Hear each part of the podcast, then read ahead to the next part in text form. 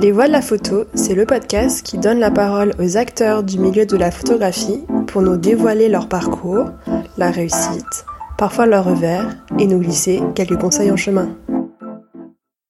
Bonjour à toutes et à tous, je suis Marine Lefort et vous écoutez Les Voix de la photo. Aujourd'hui, je suis avec Fiametta Horvat. Bonjour Fiametta.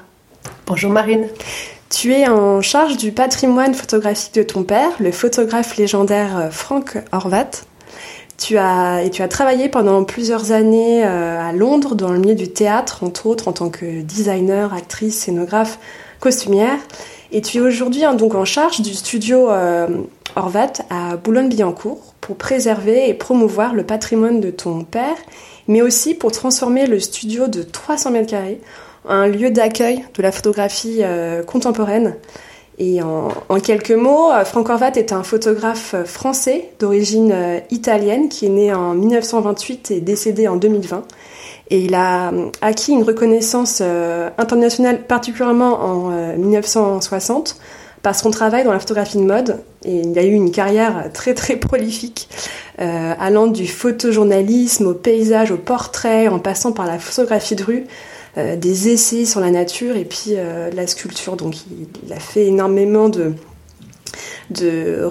reportages, de livres. donc tu as énormément euh, d'archives et de patrimoine de ton père. pour commencer notre entretien, pourrais-tu revenir sur ton parcours professionnel en revenant en particulier sur sur l'enfance que tu as eue, sur l'environnement photographique que tu as eu et sur les rencontres que tu as eues avec la photographie. Oui, tout à fait. Alors, euh, je dirais que j'ai grandi dans un environnement théâtral, c'est-à-dire que mon père était encore dans, il était dans ses dernières années de mode. Il était assez désabusé.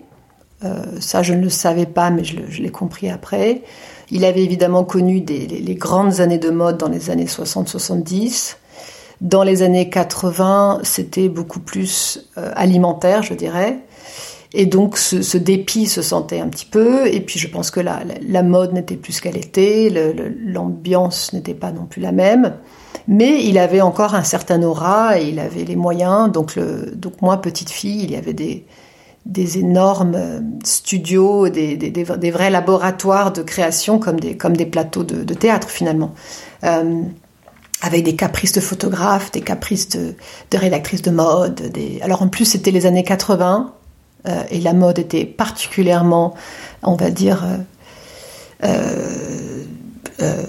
riche et, comment dire j'ai un mot en anglais qui vient loud, c'est-à-dire vraiment euh, exubérante. Et voilà, exubérante et, je trouve complètement pas, pas, très pas très gracieuse, mais en tout cas moi en tant qu'enfant, je la trouvais formidable avec toutes ses couleurs et c'était les gros bijoux, etc. Donc enfant, je trouvais ça plutôt merveilleux. J'étais la petite fille que tout le monde chouchoutait et, et, dans les grands, dans les longs moments de pause, c'est un peu comme un, un, un, set de, films finalement. Il y avait des grands moments de pause entre les shootings, donc euh, les coiffeuses s'amusaient à, me faire des boucles, à me maquiller, etc. Donc moi, petite fille, ça me plaisait tout ça. Euh, je voyais pas du tout le, côté, les aspects de tension entre, toutes ces femmes. Mon père qui, qui fut assez désabusé, euh, je pense, n'était pas très gentil avec tout ce petit monde. Donc tout ça, je le voyais pas du tout. Et puis, euh, ma mère est aussi photographe. Alors, elle photographie des, des, auteurs, donc c'est plus intime euh, comme travail. Mais donc, j'ai grandi avec une grande familiarité dans, dans la photo. Euh, voilà, j'avais plutôt des, parents un peu prétentieux, un peu euh, qui avaient des, des, grandes certitudes sur l'art, un peu des, des, grandes règles universelles sur ce qui est beau, sur ce qui est pas beau, sur ce qui est bien, sur ce qui est pas bien. Donc j'ai grandi comme ça avec ces, parents un peu, un peu comme des, pylônes qui avaient la vérité sur les choses. Euh, ce qui bien sûr, alors ils ont de toute façon ils ont divorcé. Euh, mais, donc ça a donné une, je suppose, une adolescente euh, pas très sûre d'elle. Euh, J'étais pas du tout académique, ce qui en France, comme on sait tous, est compliqué si on n'est pas, euh, si on a, si, voilà, si on, si on va pas, si on fait pas un trajectoire euh, facile dans, à l'école, on est tout de suite un peu rebuté. Et moi, donc, ma mère était, elle est plutôt conventionnelle, donc elle aimait bien l'idée de faire canne, hippocane, etc., choses auxquelles je n'étais absolument pas destinée. Mon père, qui lui et bon, il est, un enfant de la guerre, donc, euh, donc il a beaucoup changé d'école. Il était donc et puis c'est une génération qui s'est vraiment faite elle-même, donc il ne croyait pas du tout aux institutions à l'école. Il pensait de toute façon ça servait à rien, il fallait on, apprend tout tout seul, etc. Euh, donc entre les deux, je savais pas vraiment euh, quoi faire. Et, donc il s'est trouvé que c'était en 98 que c'était Eurostar a été le merveilleux Eurostar a été créé, en, les, tunnels se sont joints en 98 et donc euh, j'ai sauté sur l'occasion sans vraiment comprendre pourquoi. Et en allant à Londres, donc en 98 où j'ai, je suis restée 25 ans presque à Londres. Et j'ai, euh, je crois que je réponds plus très bien à la question. Je suis partie dans une tangente, mais mais donc euh, très vite. Alors je suis arrivée à Londres et puis au début j'étais à Sotheby's où il y avait un, il y avait un tout petit département de photographie qui était tout à fait petit et et la photographie, on savait pas vraiment encore. Enfin, disons que on parle de 98, c'était déjà, il y avait déjà des galeries, c'était déjà commercial, mais c'était pas du tout ce que c'est aujourd'hui. Euh, et donc je répondais au téléphone de façon très maladroite avec un anglais absolument terrible. Euh, et puis j'aimais pas trop ce monde, euh, ce monde, disons des, ventes aux enchères, même si pourtant il était assez extraordinaire maintenant avec le recul. En plus, Sotheby's était vraiment encore très familial à l'époque. Et il s'est trouvé que j'ai. Alors Londres est extraordinaire dans ça. C'est vraiment une ville où des possibles. C'est une ville où, on peut se reconvertir 40 fois, où, en fait finalement les, les, curriculum vitae s'en fichent un peu. Et, enfin vraiment on peut se réinventer. C'est encore aujourd'hui avec les difficultés qu'il y a, on peut vraiment se réinventer. Donc moi avec mon bagage un peu un peu boiteux, euh, finalement, euh, j'ai trouvé quelqu'un qui, travaillait dans un théâtre, qui s'avère être un théâtre très important à Londres, qui s'appelle The Royal Court.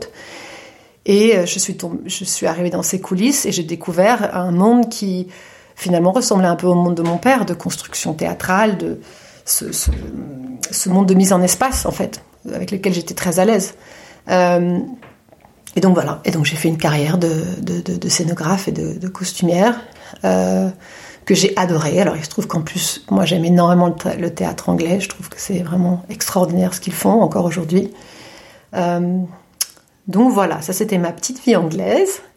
Et puis, euh, et mon père était très fasciné par tout ça, parce que mon père euh, a un rapport très particulier avec l'Angleterre. Il est allé en, il a vécu en Angleterre en 55, 56, donc très tôt, dans une Angleterre qui n'a aucun rapport avec l'Angleterre qu'on connaît aujourd'hui.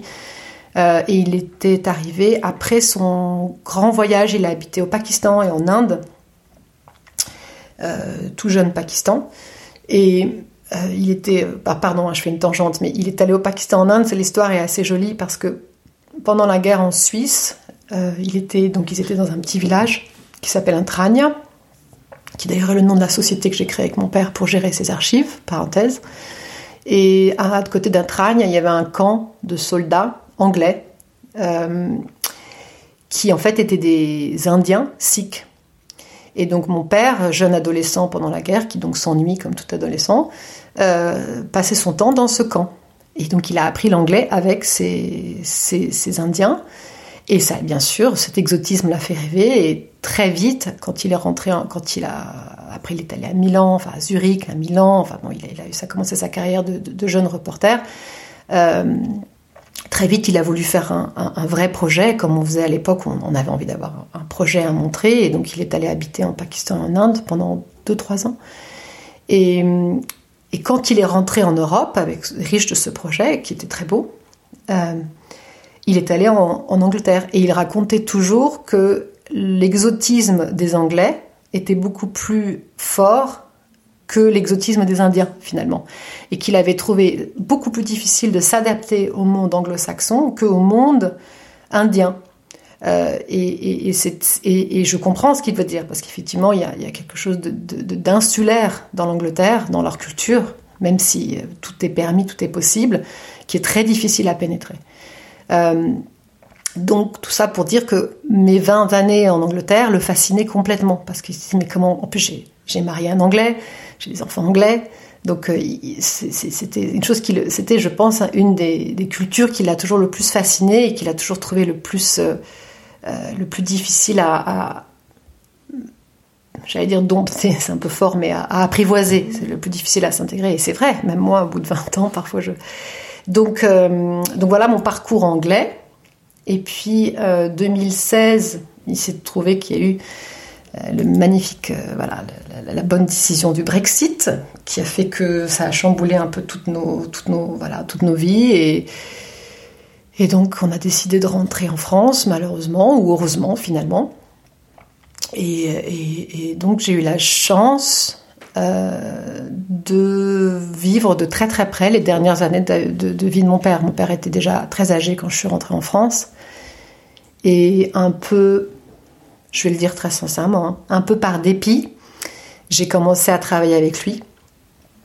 Parce que, voilà, comme, beaucoup de gens qui, rentrent en France, on trouve c'est difficile de trouver une situation, j'avais pas de sécurité sociale, enfin bon, toutes sortes de choses très pratiques qui faisaient que j'arrivais pas à m'insérer dans, ce système que je, ne connaissais pas du tout en, étant partie à 18 ans. Et mon père, euh, gentiment, m'a dit Mais pourquoi tu, tu viens pas travailler au studio? Et bon, comme ça, je me dis pourquoi pas, ça me fait une situation. Je m'en fiche un peu de la photographie, mais bon, pourquoi pas. Je risque de pas m'entendre avec lui. Et puis, c'est voilà, c'est avéré qu'on s'est très bien entendu. Finalement, on se connaissait pas très bien, que qu'on a beaucoup ri, qu'on a beaucoup voyagé. Jusqu'au dernier moment, il était, il avait une curiosité, une énergie, une envie de, connaître et de vivre extraordinaire. Donc, on a, on a fait le tour du monde, on avait des projets. Et finalement, euh, j'arrive à la chose un peu essentielle. Finalement, le, ma, ma familiarité avec la photographie m'a étonnée moi-même, en fait. C'est-à-dire que je, je, je, je, ne pensais pas avoir un, un, langage photographique et une compréhension photographique. Et finalement, en grandissant avec, oui, je l'avais. Euh, en tout cas de la sienne. Je ne sais pas des autres. Mais donc, euh, très vite, j'ai eu une une compréhension de sa façon de travailler qui a fait qu'il a de plus en plus délégué. Il n'était pas quelqu'un qui déléguait facilement. Vous étiez combien C'était, c'était, il était alors, il, comment le, le alors, il avait donc, il a toujours eu des assistants. Euh, alors quand il était sur le terrain entre guillemets, c'est-à-dire dans la création de, de, surtout dans la mode, il avait surtout des assistants hommes parce que fut un temps, alors les, gens dans la photo le savent, hein, que jusqu'à dans les années 80, la photo c'était physique. Il y, avait beaucoup de trépieds, des machins à porter, enfin c'était très lourd à porter tout ça. Donc euh, il avait surtout des, hommes pour, euh, pour, voilà. Et puis euh, quand il a commencé à faire dans les années 80, 90, il a, il a s'est éloigné de la mode et donc des commandes et à faire ses propres projets personnels qui sont nombreux là, il s'est entouré de femmes. Alors mon père, c'est toujours le grand sujet des femmes, il s'est entouré toujours de beaucoup, beaucoup, beaucoup de femmes. Il avait un rapport très, très fort avec euh, les femmes, pas toujours amoureux, mais en tout cas une grande complicité jusqu'à la fin de sa vie. Il, avait énormément d'amis de, femmes, euh, souvent des, collaboratrices. Et, donc c'était toujours des assistantes femmes. Et donc quand je suis arrivée, il y avait donc euh, l'assistante à l'époque s'appelait Léna, qui était là depuis longtemps. Euh, qui connaissait toutes les archives, qui travaillait très bien avec, euh, avec mon père. Et euh, donc voilà, je suis arrivée dans cette structure sans savoir très bien quelle était ma position. C'est-à-dire, je ne savais pas si j'étais là pour trier des enveloppes ou faire du rangement dans des... Voilà, je ne savais pas du tout, même moi, de quoi j'étais capable, en fait. et, puis, et puis finalement, ce qui s'est produit, c'est que mon père, en fin de vie, peut-être tout le long de sa vie, mais particulièrement en fin de vie, il s'était isolé. Euh, je pense qu'il avait une grande, une grande impatience de clore les choses. Évidemment, il avait la sagesse de quelqu'un qui a plus de 90 ans et qui savait que chaque jour était précieux. Et donc, il travaillait jour et nuit, il dormait très très très peu. Euh, grand souci d'écriture, grand souci de laisser des traces. Euh, c'était assez fascinant à voir. Et et donc il avait, il, avait cette, cette, soif de, de, laisser énormément les choses en place, qui est une grande chance pour moi maintenant. Et comme il avait cet appétit pour laisser des traces et euh, mettre en ordre les, choses dans sa vie, et, surtout il a, comme beaucoup d'hommes d'homme un peu de cette carrure, il avait toutes sortes d'aspirations. il était, il écrivait, il dessinait. Enfin, il se pensait pas forcément juste photographe. Donc il avait toutes ces activités et tout ça pour dire qu'il se refermait de plus en plus. Il était finalement très peu ouvert sur le monde. et, et ça, c'est une chose qui m'est apparue assez vite que finalement, peu de choses lui arrivaient parce qu'il s'était fermé du monde. Et très vite, le rôle qui m'est apparu le plus évident, et surtout un rôle où finalement j'ai eu du plaisir à le faire, et là il s'avère que c'est devenu presque un métier, c'est ce rôle de, de faire des liens. Voilà, de faire des liens entre lui et... Alors avant c'était entre lui et le monde, maintenant c'est entre son travail et le monde, mais donc d'aller, chercher, d'aller...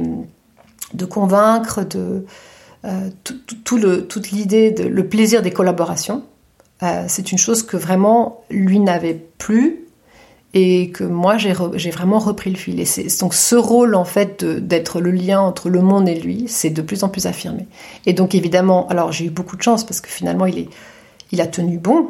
Il a, quand même euh, trois ans. J'ai eu trois longues, belles années de, complicité et de transmission avec lui.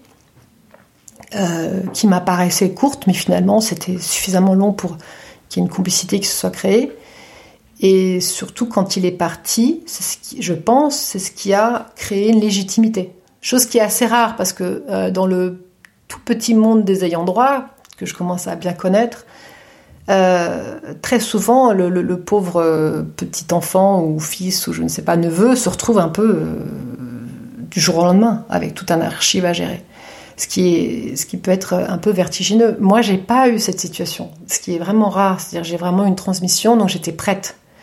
Non seulement moi, j'étais prête, mais quand il est parti, euh, les gens avaient compris que j'étais, j'étais déjà la référence. Donc, ça a énormément simplifié le, le, passage à, à l'avant et l'après lui, je pense. Et comment tu avais fait euh, pour euh, créer des liens? Donc du coup là, on, je pense qu'on parle d'institutions pour faire des expositions, des galeristes, éditeurs, etc. comment, comment ça se passait de façon assez concrète T'envoyais un mail, tu allais les voir, voilà. comment comment on crée des liens aussi non, alors ça c'est une très très bonne question parce que je me la suis posée au début. Alors au début on est naïf, on se dit euh, donc par exemple, mon père m'avait dit bon bah ça, euh, ce livre-là, euh, il avait toutes sortes de projets de livres qui sortaient des placards, des trucs complètement faramineux et parfois un peu casse-gueule, mais bon. Il me disait bah, ça, tu vas le présenter à un éditeur. Moi, je ne connaissais pas les éditeurs, je ne savais pas. Je me dis qu'est-ce que je fais?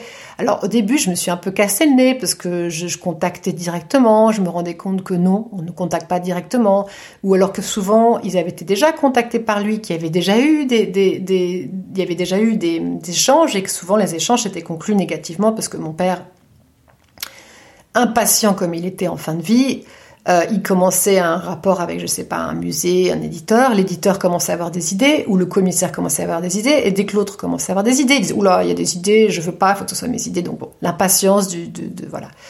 Et donc voilà, il y avait énormément de projets qu'il avait clos que moi je ne connaissais pas. Donc voilà, je me suis retrouvée dans une situation où les gens me regardaient genre, mais attendez, euh, on vous a déjà dit non. Donc bon, bah, ah bon, donc je, voilà, c'était un peu des tâtonnements euh, où, probablement je vais avoir l'air d'être très très naïve. Et, donc, ce qui s'est aussi passé, c'est qu'au début, j'ai eu un grand désir de comprendre, que j'ai encore bien sûr, mais ça s'est surtout traduit où je suis allée voir tous les ayants droit que je connaissais et ceux que je ne connaissais pas non plus. Donc, je suis allée voir tous les différentes euh, fondations, ou ce, bon, pas tout le monde ne peut se permettre des fondations, mais parfois les enfants, ceux qui ont du mal, ceux qui n'ont pas du mal. Donc je suis allée voir tout le plus d'alliés possible pour comprendre ce qui se passait. Euh, et bien sûr, très vite, je suis arrivée à la conclusion que finalement, il y a mille façons de faire. Il n'y a pas une façon de faire. Euh, ça dépend de la personnalité de la personne, ça dépend énormément du fond, de combien le fond a été organisé, euh, ça dépend du type de travail, ça dépend si le travail est, vendable, s'il est commercial ou pas, chose qui est peu de photographes ont, ça. Enfin, voilà, ça dépend de beaucoup de choses. Donc il a fallu que j'identifie un peu ce que, ce que j'avais entre les mains, ce que je fais encore d'ailleurs, c'est pas tout à fait identifié encore. Et alors après, comment ça se fait? Ça se fait par les rencontres. Je vais pas, je, je c'est pas une grande révélation, mais bien sûr que que on peut envoyer 40 emails à quelqu'un et puis finalement un jour on se retrouve à un dîner assis à côté de la personne et puis soudainement la personne dit oui parce qu'on est assis à côté de la personne. Voilà, c'est la magie des rencontres. Et oui, il n'y a rien à faire. Le, contact humain, on est quand même plus convaincant quand on est devant quelqu'un que quand on envoie un email. Ça, c'est certain. Donc le secret, euh, c'est déjà d'avoir un beau projet à présenter. Ça, ça aide bien sûr, mais c'est surtout de pas avoir peur d'approcher les gens d'approcher, quitte à ce que les gens disent j'ai pas le temps, je vous contacterai, et puis en fait ils vont pas contacter, ben, c'est pas grave, on rappelle et on renvoie, et puis un jour, par pur hasard, ça se fait, et puis c'est pas grave si les gens ont dit non une fois, un jour ils diront oui, c'est pas grave. Donc, mais c'est vrai que c'est c'est, c'est, faut pas être trop timide, et quand on est timide, il faut se, quand on a des jours où on a un peu peur, où on est un peu intimidé par la situation, il faut, euh, ben, on se donne courage, on continue, et on se dit que alors, c'est vrai que moi, j'ai un, avantage, c'est que j'ai passé 20 ans à travailler à mon propre compte pour le théâtre, ce que j'ai adoré, mais ce que je trouvais très, très, très difficile. Et le sentiment de, de, fraude, de pas être à la hauteur, c'était une chose que moi, j'avais, je, vivais beaucoup dans le théâtre, je trouvais ça vraiment difficile. C'est un monde où il y a énormément de, de passionnés et de, très grosses personnalités. Et finalement, dans la photo, je trouvais ça plutôt facile parce que déjà, je vends pas moi, mais quelqu'un d'autre. Euh, donc c'est plutôt agréable de représenter autre chose que soi. C'est beaucoup plus. Euh, et, et puis finalement, oui, je trouve que. Alors, tout est relatif, hein, mais dans la photographie, il y a moins d'ego que dans le théâtre, il y a moins de. Euh, c'est moins. je trouvais que dans le théâtre, enfin, en tout cas, les expériences que j'ai eues, c'était très intense, très émotionnel, tout de suite. Enfin, des grandes. Tandis que dans, dans, dans, le, dans la photo, pour l'instant, je trouve que les gens sont toujours très mesurés des gens qui travaillent plus ou moins bien, mais tout est toujours très. Il n'y a pas d'énorme ego. Enfin. Et tu trouves qu'il y a une, il y a vraiment une vraie euh, solidarité entre les ayants droit, enfin entre avec les personnes que tu as pu rencontrer? Euh, est-ce que, euh, est-ce que tu trouves qu'il y a, il y a, il y a vraiment une, une vraie solidarité? Parce que vous êtes quand même, il y a quand même une petite forme de concurrence aussi, j'imagine, avec certains, certaines personnes. Alors c'est une très bonne question. alors euh, ça tout dépend de, de, la personne. C'est-à-dire qu'il y a des ayants droit qui sont déjà bien assis dans leur situation, qui font ça depuis 20-30 ans. Ça dépend de quand, quand est décédé leur. Souvent, c'est le père, euh, leur père. Euh, et donc, forcément, ils ont plus d'aisance et ils vont de générosité à me raconter, puisque je, je, je ne les mets absolument pas en péril, évidemment. très souvent, il m'est arrivé que je, je vais voir d'autres ayants droit qui en fait sont complètement perdus parce que souvent ils ont des d'autres carrières et en fait ils se sentent un peu dépassés par tout ça et c'était pas ils, avaient pas c'est que moi c'est vraiment devenu quelque chose auquel je, voue tout mon temps. Mais très souvent c'est pas le cas. Donc c'est quelque chose qui, les, qui leur pèse et je comprends complètement. Donc eux souvent dans ces situations où c'est eux qui vont me dire mais alors attends est-ce que tu peux mettre en contact? Et c'est j'arrive et en fait j'ai beaucoup plus de bagages maintenant que, que, la plupart. Je, je, suis beaucoup plus prête parce que j'ai dédié énormément de temps euh, et, oui, mais je trouve qu'il y a plutôt une entraide parce que finalement, chacun représente des gens différents. Et alors après, ça c'est toujours un, un, grande question de est-ce qu'il faut faciliter, mais ça c'est pas que pour les ayants droit, c'est pour tout, entre nous tous. Moi, j'adore mettre les gens en contact. C'est vraiment un truc, euh, euh, même personnellement, je, est-ce que c'est une chose dont j'ai hérité de, de mon expérience en Angleterre, mais euh, organiser des dîners, mettre, créer, faire créer des nouvelles amitiés entre elles. Enfin, c'est une chose que j'ai énormément de plaisir à voir les étincelles autour de moi se créer. Et, professionnellement, c'est un grand plaisir aussi. Et je sais que les quelques fois, ce qui arrive de plus en plus, où les gens viennent au studio et sont complètement épris par l'endroit, tombent amoureux, envie de partager et me mettre en contact avec d'autres et des étincelles se passent, c'est merveilleux. Donc j'ai envie de faire la même chose pour d'autres. Alors ça revient pas toujours, forcément, il y a dans la nature humaine, il y a ceux qui sont qui, sont très contents de recevoir de l'aide, mais qui vont pas forcément aider. Et bon, bah, il y a de tout, mais euh, euh, il y a de tout. Il y a de tout. Et comment se sont passés euh, les premiers mois, ou en tout cas la période après le décès de ton père? Donc c'est une question professionnelle, hein. j'irai pas sur le, sur le champ du personnel sur ce sujet-là qui, qui est très douloureux, voilà, qui est très intime. mais comment se sont passés les, euh, enfin voilà, quelle a été un peu, j'imagine, euh, les pensées que tu avais à ce moment-là, l'état des lieux, enfin voilà, j'imagine que ça a été une bah, C'est très intéressant comme période parce que c'est pas faux d'y avoir pensé. C'est-à-dire qu'il est pas mort soudainement. Il est, on était prêt, on savait que ça allait arriver. Donc euh, bien sûr que j'avais projeté. Et puis bien sûr quand on est dedans, ça ne se passe pas du tout comme on pense, évidemment.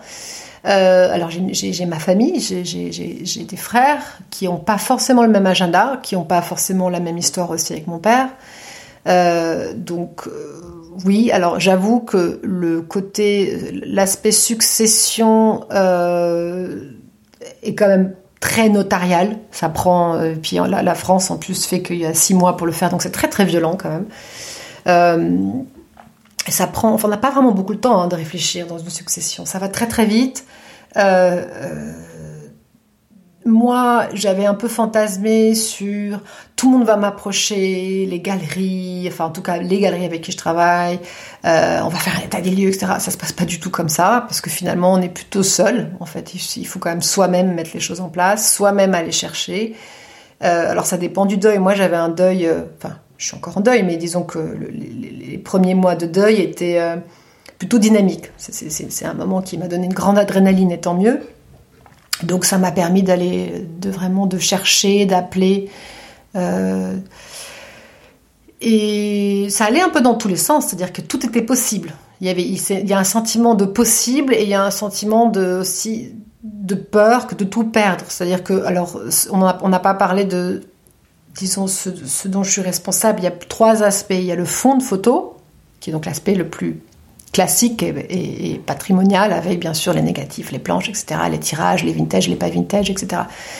Après, il y a sa collection de photos, qui est vraiment un, bijou très particulier, parce que c'est 40 ans d'échanges et de et d'acquisition photographique, et c'est vraiment un, manifeste de photographie pour lui, qui était, quelqu'un très, très cérébral, il pensait beaucoup. Qu'est-ce que qu'est-ce que c'est que la photo euh, et cette, collection vraiment lui permettait de, définir ce qu'est la photo pour lui.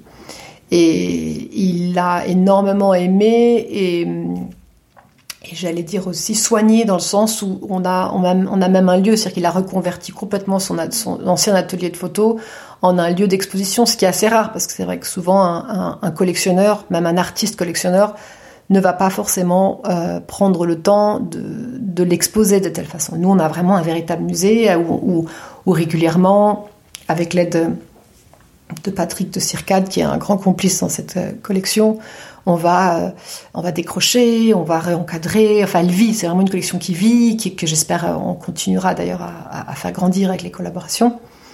Euh, donc ça, c'est un aspect. Et, j'ai promis à mon père de, garder toujours l'intégrité de cette collection parce que c'est vraiment son œil, c'est un langage, c'est important. Et puis après, il y a le lieu, qui est encore autre chose, qui est un, lieu de, qui est une sorte de boîte gigantesque euh, noire qui, qui absorbe la lumière du nord avec des, grandes verrières et qui, qui, est assez magique parce que c'est rare qu'un photographe ait pu, ait pu créer sa, sa, boîte à lumière. Comme beaucoup de photographes, ils disaient que que la photographie, c'est, sculpté avec la lumière et on le sent vraiment dans ce lieu. Donc j'ai ces trois aspects et ces trois aspects, je dois les gérer un peu différemment. C'est-à-dire que euh, euh, je suis dans un, il y a le côté plus patrimonial avec son fond où je suis dans la mise en valeur avec les expositions qui vont arriver, qui arrivent, les catalogues, les livres, enfin tous les projets de mise en valeur. Euh, et puis il y a le lieu Là, je fais déjà une passerelle un peu sur autre chose, mais le lieu, il a, il a vocation à beaucoup d'autres choses. Euh, là, j'ai déjà fait quelques collaborations qui ont été formidables et, j'espère en faire beaucoup d'autres. Euh, et l'idée, c'est toujours d'inviter un artiste qui puisse faire un dialogue avec les archives. Et ça, c'est une chose qui, on a pour l'instant, on a eu une expérience et d'autres on commence à en avoir d'autres qui se sont bien passés, mais c'était une chose dont j'étais pas encore certaine, parce que j'étais pas certaine du sort du, studio. Parce que, évidemment, euh, le studio a une valeur immobilière qui était compliquée à, assurer. Euh, alors, euh, le, scoop, le scoop que je, peux dire, c'est que effectivement dans les premiers mois, ma, grande angoisse c'était celle-ci. Donc j'ai beaucoup, je suis allée chercher des mécènes, je suis allée, j'ai approché toutes sortes de différents organismes pour dire pour penser comment je peux créer une structure qui sauve ces lieux. Euh, et fort heureusement, il se trouve que le studio est à Boulogne-Billancourt, dans les Hauts-de-Seine. Et, donc la région et la, mairie vont, vont protéger le lieu. En fait. Donc ça c'est ça c'est on est, en, on est, en, pleine négociation en ce moment. Je ne sais pas encore les nuances, on va voir. Ça, ça, s'est confirmé très récemment.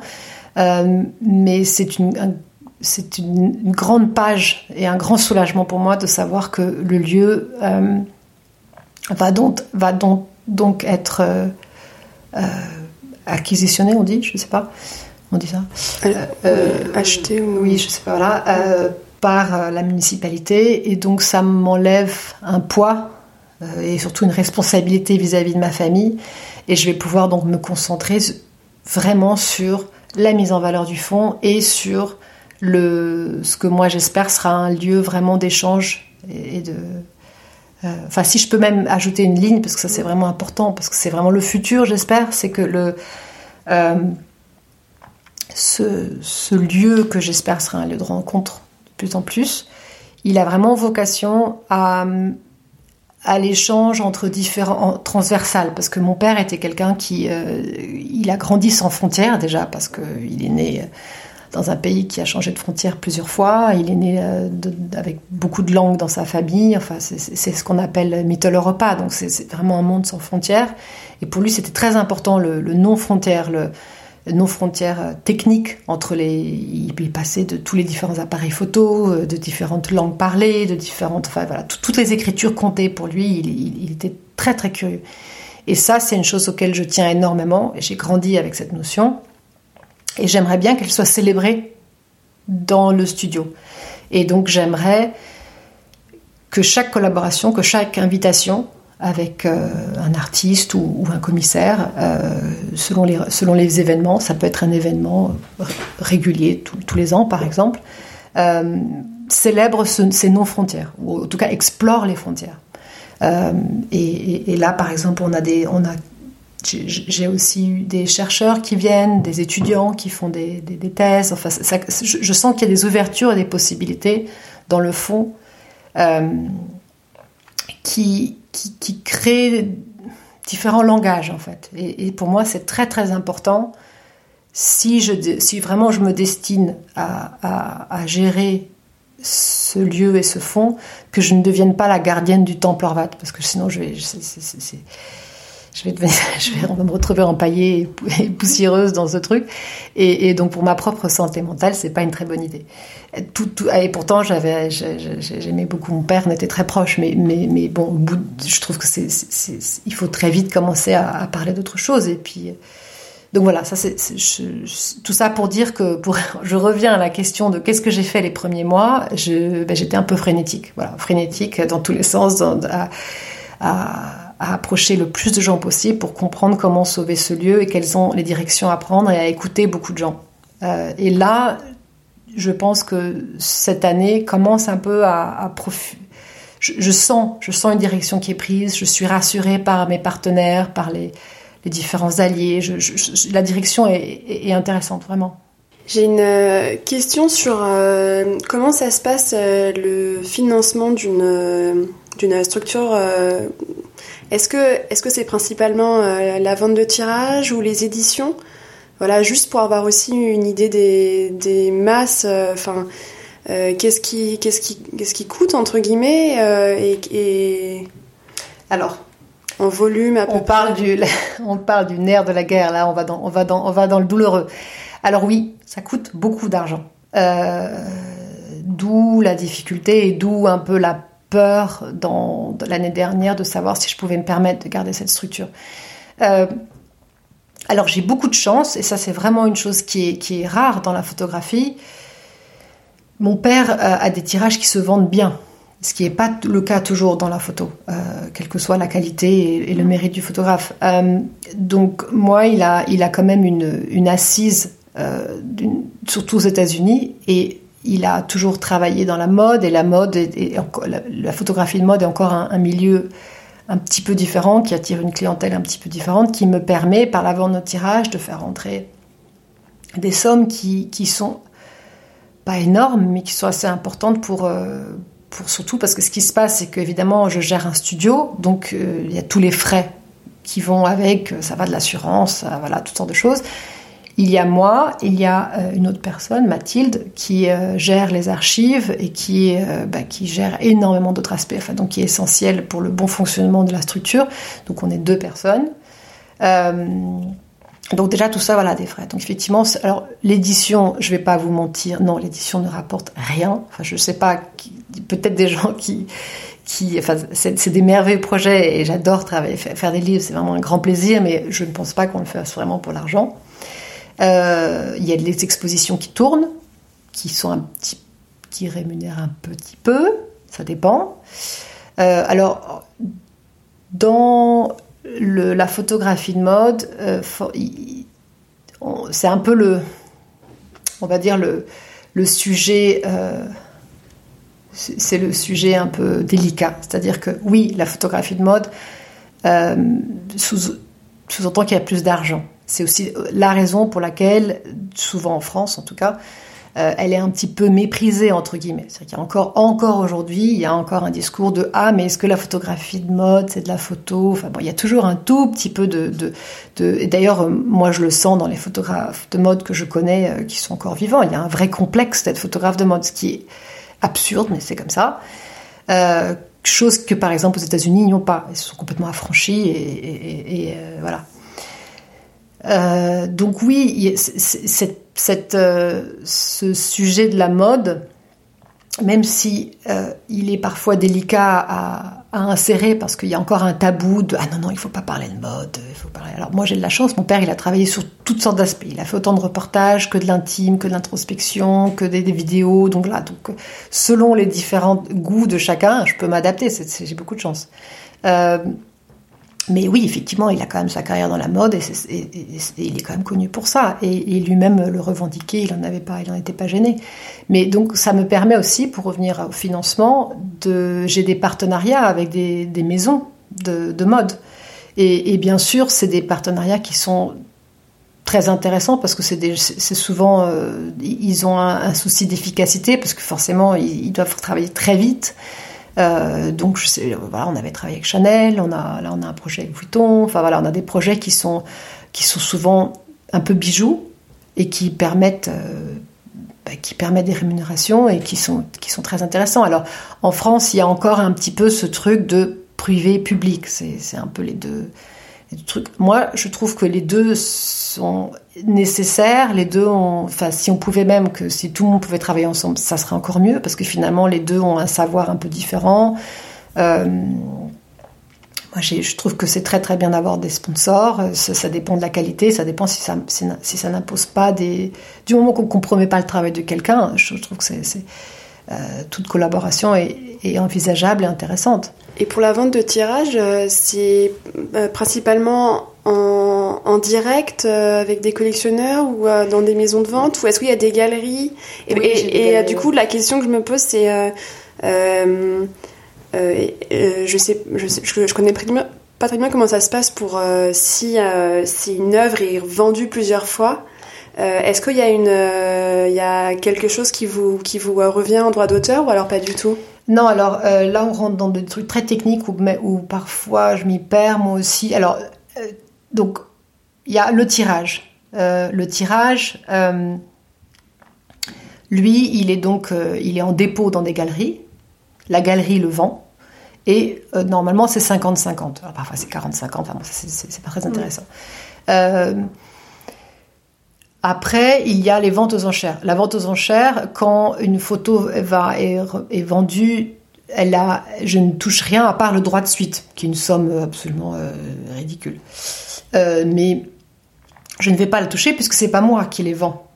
Euh, c'est pas moi qui ai mis en vente ce tirage. C'est un, c'est un collectionneur qui n'a plus envie de cette photo et qui va, ou je ne sais pas, un galeriste. Il y a énormément de galeristes, je sais bien, qui, qui, font ça, qui, qui, qui, vendent.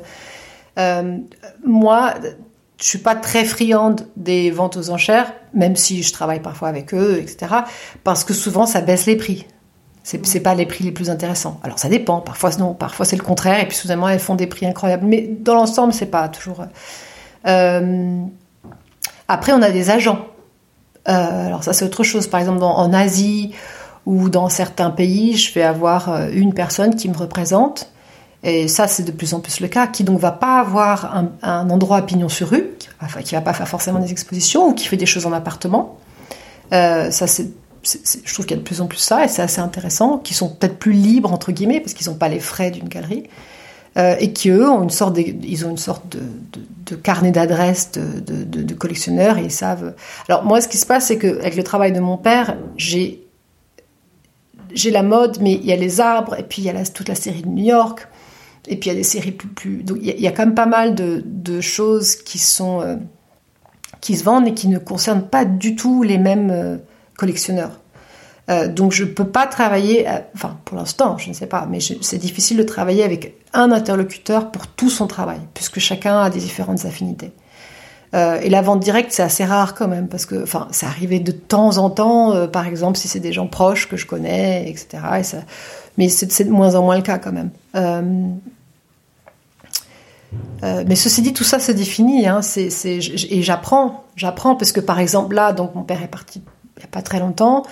Et un des grands, grands travaux à faire, des travaux, pardon, euh, c'est l'état des lieux. Donc, c'est-à-dire euh, comprendre tous les différents stocks dans toutes les différentes galeries. Ça, ça prend du temps.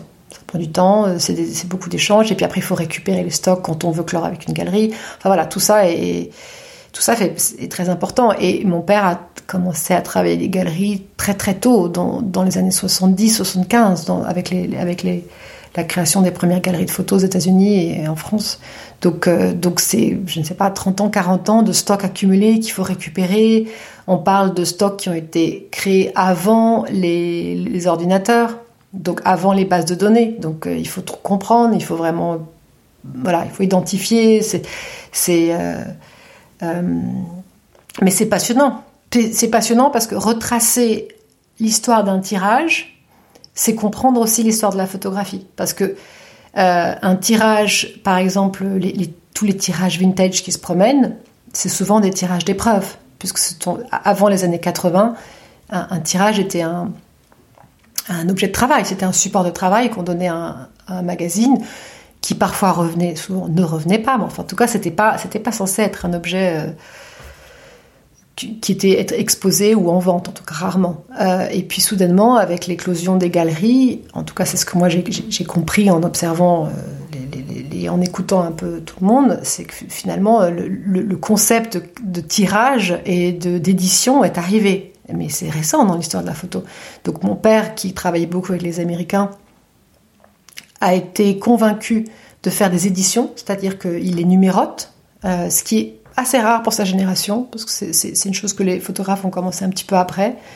Euh, mais lui, bon, il l'a fait, à tort ou à raison, je ne sais pas. En tout cas, c'est le propre du, de photo éditée, c'est qu'après, on ne peut plus jamais revenir en arrière, ce qui est un petit peu compliqué pour moi parfois, mais c'est comme ça.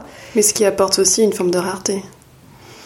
Oui et non. C'est tout un, c'est tout un débat. Euh, certaines galeries sont tout à fait euh, dépitées quand je leur dis que c'est numéroté. Euh, certaines au contraire pas. ça dépend vraiment. Je, j'ai pas. C'est un peu comme euh, les tirages euh, vintage, argentique, semi machin, pigmentaire, etc. Il y a plein d'avis en fait. Il y a plein d'avis. Ça, dépend vraiment des affinités de chacun et des fétichismes. C'est beaucoup de fétichisme tout ça. Hein. C'est. Donc oui, alors après, quand je dis éditer, évidemment, elles sont pas complètes les éditions, parce que très souvent, il va en avoir fait que 3 ou 4 sur 12 ou sur 30. Ou... Donc, alors après, il faut expliquer. Ah ben oui, vous savez, oui, c'est le numéro 4, mais vous savez, il n'y en a que 4. Donc, euh, on ne fera jamais les autres. Euh, parce qu'après, il, y a toute la, il y a toute la conversation du tirage posthume ou pas posthume. Alors là, voilà. Alors, il y a beaucoup d'ayants droit qui font des tirages posthumes, mais c'est souvent parce qu'ils n'ont pas hérité d'un fonds. Euh, donc ils n'ont pas le choix et, tant mieux. Ça, ils sont peut-être ils sont plus libres entre guillemets. Euh, moi, je suis dans une situation où, pour l'instant, hein, c'est un peu tôt. Je, j'ose pas trop en faire parce que je me dis si, si je commence à, rajouter sur le marché encore d'autres types de tirages, ça, crée vraiment. voilà. En tout cas, c'est ce que j'ai, cru comprendre. Mais effectivement, c'est surtout ça les rentrées. Mais bon, tout ça est en construction parce qu'effectivement, même maintenant, avec les foires, les choses ont un petit peu changé. Euh, beaucoup de, photographes que je connais, par exemple, ne, veulent plus être en galerie et, font les choses. ils sont plus jeunes, ils font les choses différemment. c'est passionnant à, essayer de comprendre. Et puis alors, pour pas parler des NFT qui maintenant euh, ajoutent une toute nouvelle idée de, la valeur d'une photo. Et moi, on m'a déjà sollicité pas mal de fois sur ça. Ce qui, euh, je vais pas avoir la prétention de dire que je comprends parce que vraiment je ne comprends pas, mais en tout cas j'essaye et c'est certain que le NFT, euh, la notion du NFT est très difficile à comprendre avec la notion du tirage. Euh, alors quand c'est de l'art digital, on comprend tous ce que c'est, mais alors quand, quand, quand, on rentre dans un dans, dans le tirage et alors voilà on va dire est-ce que c'est un certificat d'authenticité? Mais pas vraiment puisque moi j'en ai déjà enfin c'est assez compliqué. Alors j'attends la personne qui va me faire comprendre et qui va me convaincre. Ça, va peut-être arriver.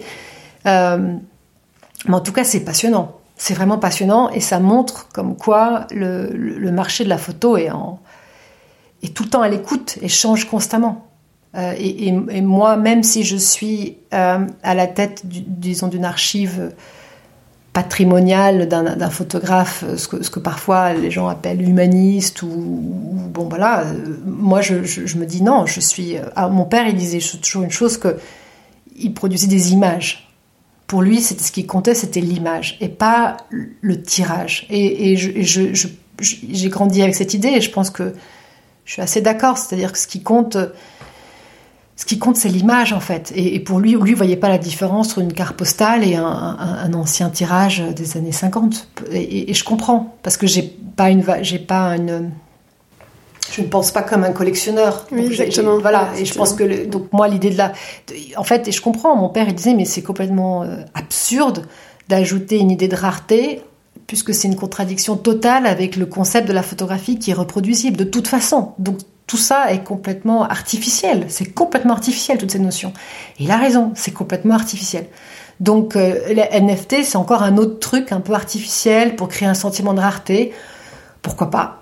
Pourquoi pas C'est intéressant à suivre. Euh, mais ce qui compte, c'est effectivement, et c'est pour ça que mon père était, comme ce qui comptait pour lui était l'image, très tôt, il a fait par exemple une, comme il était très geek, mon père, c'est vraiment le, roi des geeks, il avait fait, euh, en 2010, quand est arrivé les iPads, il adorait les iPads, c'était son grand truc. Il avait décidé que les iPads allaient révolutionner la planète. Et, euh, il n'a pas tort, hein, les apps nous ont complètement envahis. Et moi, à l'époque, je me disais, mais à quoi ça sert une app? Ça sert à rien. Enfin bon, j'étais pas du tout, euh, j'étais assez sceptique. Et il a créé une app en 2011, donc très très tôt, où tout le monde le regardait en disant, mais à quoi ça sert une app? Puisque tu as déjà un site. Enfin bon, bref, je comprenais pas du tout. Mais finalement, son app est d'ailleurs incroyable, parce que c'est une app qui qui rentre en fait dans son, dans son monde de façon très, très organique et, où il y a énormément de, de, voix. Enfin, il y, a, beaucoup de choses vraiment intéressantes. On peut la, la trouver? Oui, oui, maintenant on peut la trouver. Ça y est, elle était. comme tout ce que faisait mon père, il créait plein de trucs. Et puis après, ça l'ennuyait parce qu'il était très impatient. Donc il avait créé cette app. Puis après, on lui avait dit, mais tu sais, maintenant il faut la, il faut la update, il faut machin, etc. Et ça l'ennuyait. Donc il, avait laissé tomber ça parce que ce qui, ce qui évidemment, ce qui l'avait amusé, c'était de la faire et pas de la, pas de la diffuser. Donc bon, il a fallu la ressortir du placard, euh, contacter Apple, enfin voilà, tous ces trucs-là. Et, maintenant, euh, je crois que ça y est, finalement, après après dix ans, elle est, de nouveau euh, disponible, et tant mieux. Mais tout ça pour dire que lui, quand on lui disait, par exemple, oui, mais c'est problématique parce qu'on peut télécharger l'image et puis on peut l'imprimer et puis on peut en faire ce qu'on veut, il disait, mais tant mieux, je m'en fiche complètement. L'idée est que l'image soit diffusée. Je veux pas créer du tout de la rareté avec mon image. Ce qui est un peu une contradiction parce que du coup, on n'est pas très ça fait pas beaucoup d'argent. Mais, euh, mais il croyait en ça. Il croyait pas qu'il fallait créer de la préciosité. Pour lui, c'était l'image. C'est vraiment, je pense que quand on travaille dans la photo, c'est une question qui est essentielle et auquel on est confronté tout le temps. Est-ce que c'est l'image? Est-ce que c'est le tirage? Surtout dans la presse, c'est passionnant comme, comme, comme sujet. Complètement, parce qu'effectivement, est-ce que c'est l'objet ou est-ce que c'est euh, l'image? Et je pense que chacun a un, rapport euh, différent à l'image par rapport à son histoire personnelle.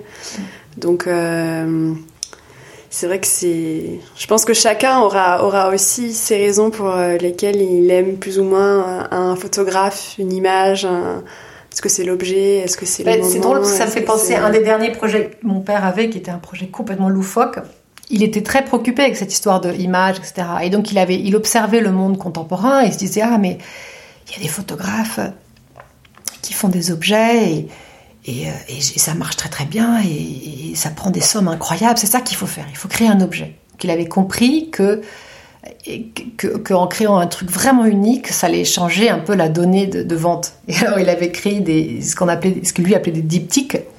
Il avait des pensées, mais un temps et un argent fou à faire des sortes de collages d'images qui après il imprimait sur un procédé qui s'appelle sublimation, qui est un truc sur du métal, euh, enfin bref, qui coûtait des fortunes, qui était très expérimental et qui marchait pas très bien.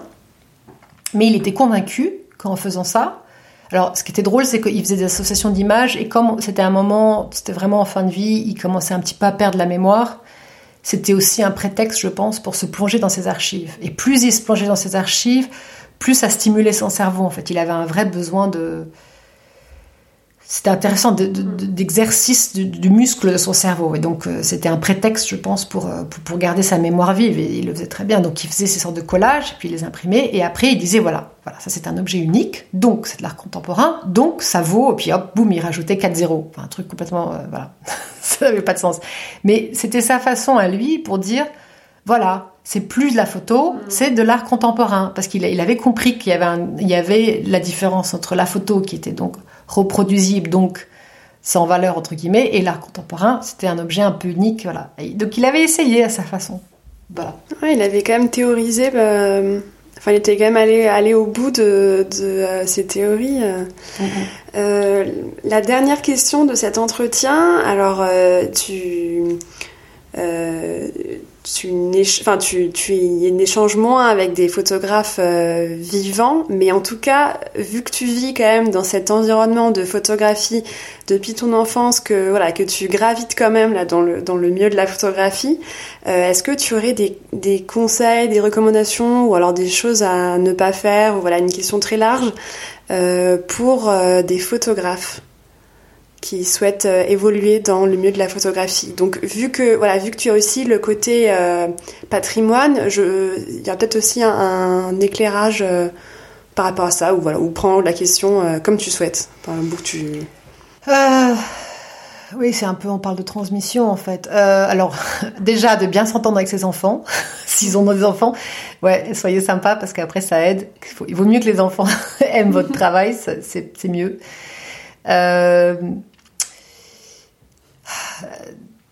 C'est très compliqué parce qu'un photographe, il, il, est dans le présent, il a envie de créer.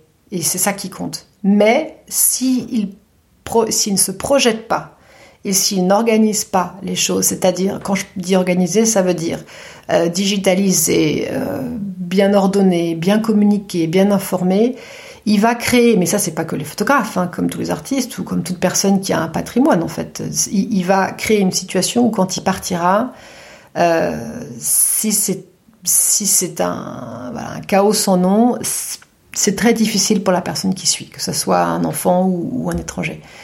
Euh, donc c'est certain que, alors après c'est des natures, on peut pas, mais c'est vrai qu'un certain ordre dans, les, dans, dans ce qu'on laisse est très très important.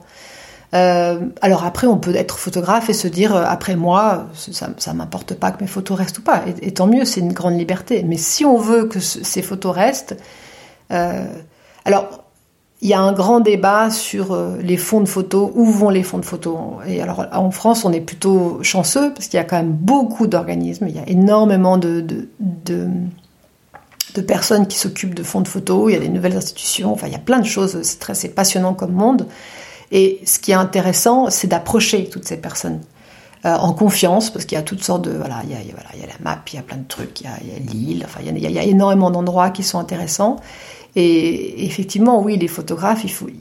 S'ils pensent à après, mais ça fait peur de passer... Enfin, le nombre de...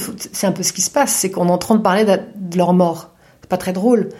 Et, où on se croit éternel, et où... enfin, voilà, c'est très délicat de penser à l'après. Mais bon, je, conseille surtout ça. Alors, euh, sinon, euh, sinon, euh, ah, je sais pas ce que je peux conseiller comme création parce que je sais que par exemple mon père, qui était quelqu'un de très curieux, toute sa vie, il a cherché et il voulait pas qu'on le mette dans des étiquettes. Donc, il a, il avait cette liberté qu'il a mérité aussi financièrement. Hein. Il a, acquis cette liberté de faire, de chercher 40 projets. Il en faisait tout le temps.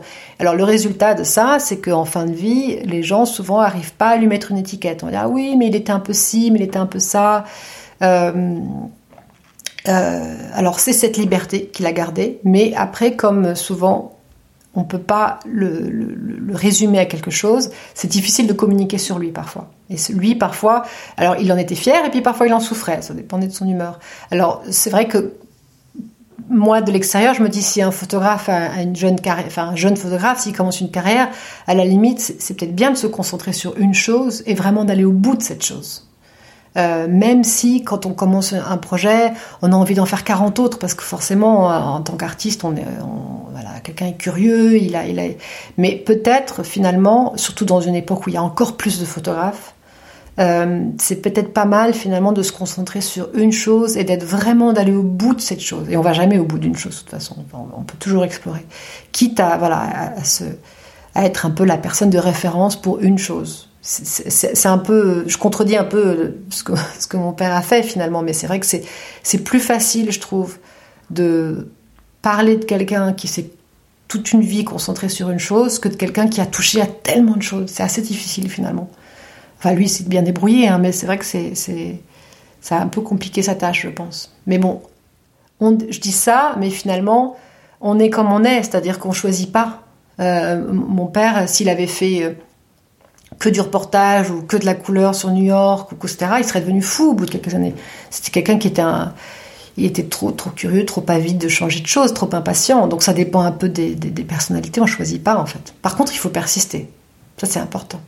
Persister. Jusqu'à la fin, parce que c'est vrai que là, c'est l'exemple euh, avec euh, ton père, c'est que toute sa vie, il s'est dédié à sa carrière. Il a toujours ouvert euh, à, d'autres supports. Ah mais lui, il était, enfin après, on, aime ou pas son travail, ça c'est autre chose, mais ça c'est une chose je dis tout le temps.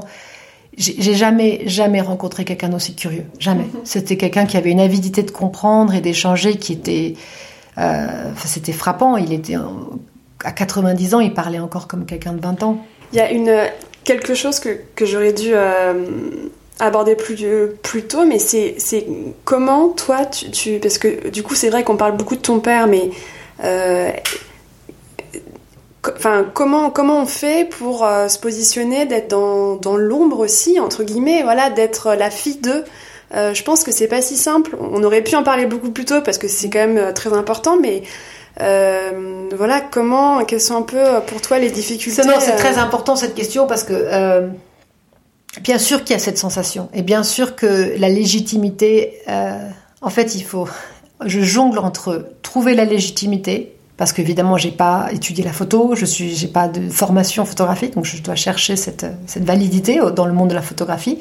Et en même temps, euh, il y a toujours ce sous-entendant, ce sous-entendu de ah, elle s'est sacrifiée. Elle a renoncé à quelque chose. Et très souvent, les gens résistent pas à me dire, mais alors, mais vous, mais vous, vous êtes où vous, caché dans cette ombre de mm. paternelle? Euh, euh, bien sûr que j'y ai pensé beaucoup et je pense qu'il y a différents types de personnalités. Je pense que euh, on peut être on peut être des faiseurs ou on peut être des passeurs. moi, j'ai été dans la création longtemps, dans le théâtre, mais finalement, même dans le théâtre, je passais l'idée d'un metteur en scène ou l'idée d'un acteur. Ce qui moi me plaisait, c'était de traduire le message que eux voulaient passer.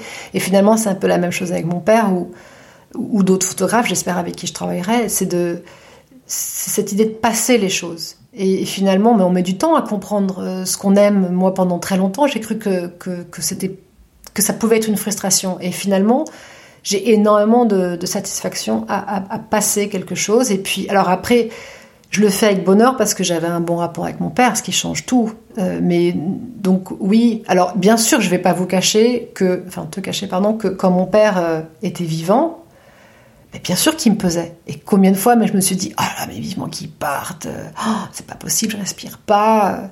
Bien sûr que j'avais des pensées sombres parfois, parce qu'il était quand même euh, un peu écrasant par sa, par sa, il, avait des personnalités très fortes. Et, et puis finalement, maintenant qu'il n'est pas là, évidemment qu'il me manque énormément. Et, et, finalement, je le fais avec. C'est-à-dire que ce qui est beau avec mon père, c'est que c'est pas juste sa photo, parce que sa photo, moi, au bout d'un moment, même, je suis pas, j'ai pas, j'aime pas tout dans sa photo. On pense toujours qu'un ayant droit, enfin, un enfant de photographie, il est complètement, euh, euh, aveugle. Enfin, il y a plein d'aspects de, son travail que je trouve pas, pas aboutis. Enfin, j'ai même voilà, je suis très critique et je l'étais avec lui aussi quand il était vivant. Euh, mais c'est surtout le message en fait. C'est-à-dire que pour moi, sa soif, son appétit de vie, je l'ai tellement vécu que ça, je suis heureuse de le partager. Je suis heureuse de le communiquer. Euh, mais tout ça, on est, on est au début. Hein, on est dans. c'est là, c'est, c'est tout ça. Ça fait même pas un an et demi. Donc, donc euh, voilà. Si, si, si dans 3, 4, 5 ans, 10 ans, je suis encore dans ce milieu et, et j'ai créé ce que j'espère créer, on en reparlera et j'aurai probablement encore beaucoup d'autres choses à dire. J'espère. Eh ben, merci beaucoup, Pianetta, euh, pour cet échange. Merci, euh, un plaisir. Merci pour cette honnêteté et je pense que ça donné plein d'idées et ça a levé le voile sur euh, pas mal de questions. Donc, merci pour ta générosité. Merci. Au revoir. Merci d'avoir écouté Les Voiles de la Photo. Pour faire connaître le podcast à plus de monde, je vous invite à laisser votre avis et 5 étoiles sur Apple Podcast. Si vous voulez en savoir plus, suivez-moi sur les réseaux sociaux sur Instagram, LinkedIn et Facebook. Vous me trouverez sous le nom de Les Voiles la Photo. Aussi, si vous souhaitez suivre mes futurs projets, je vous invite à m'indiquer votre email en cliquant sur le lien que vous trouverez dans la description de cet épisode. Pour finir, n'hésitez pas à me contacter sur les réseaux sociaux pour me faire part de vos remarques et m'indiquer les personnes que vous aimeriez entendre. À très vite!